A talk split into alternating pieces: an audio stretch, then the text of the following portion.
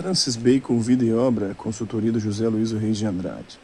Francis Bacon foi chamado de primeiro dos modernos e último dos antigos. Inventor do método experimental, fundador da ciência moderna e do empirismo, né? o Diderot, que viu de 1713 a 1784, afirmou que, numa época na qual era impossível escrever a história daquilo que os homens sabiam, ele traçou um mapa do que eles deveriam aprender. Outros, contudo, acham que Bacon foi apenas o arauto da ciência moderna e jamais seu criador. Ou então vão ainda mais longe em suas críticas, declarando que ele nada compreendeu de ciência, foi crédulo e totalmente destituído de espírito crítico. Quanto à sua vida pessoal, o historiador da filosofia Pierre-Max Michou declara Bacon não foi um desses grandes homens dos quais podem se admirar igualmente o pensamento e a atividade. Sua existência teria sido a de um cortesão adulador, intrigante, versátil e pronto a sacrificar fosse quem fosse para alcançar melhores posições. Não se pode negar, como diz o historiador Wilhelm Wintelband, né, que viu de 1848 a 1915, que o esplendor da vida de Francis Bacon tenha sido prejudicado por manchas de graves defeitos morais.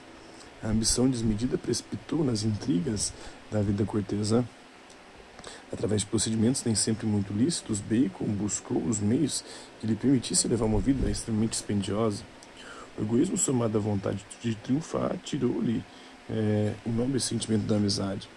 Não seria justo, diz ainda Windelband, querer dissimular essas deficiências como fizeram muitos admiradores entusiasmados, mas igualmente injusto seria rebaixar alguém, rebaixar também, se não sua grandeza científica, pelo menos o papel histórico decisivo que desempenhou lutando a vida inteira pelo progresso da ciência da natureza.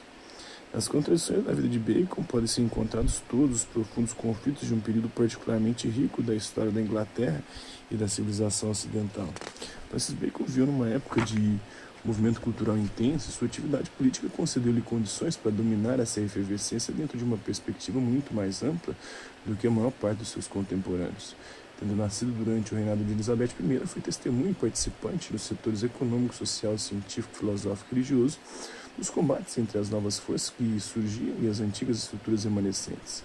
A reforma religiosa realizada por Henrique VIII, é, de 1491 a 1547, trouxeram consigo profundas consequências econômicas e sociais.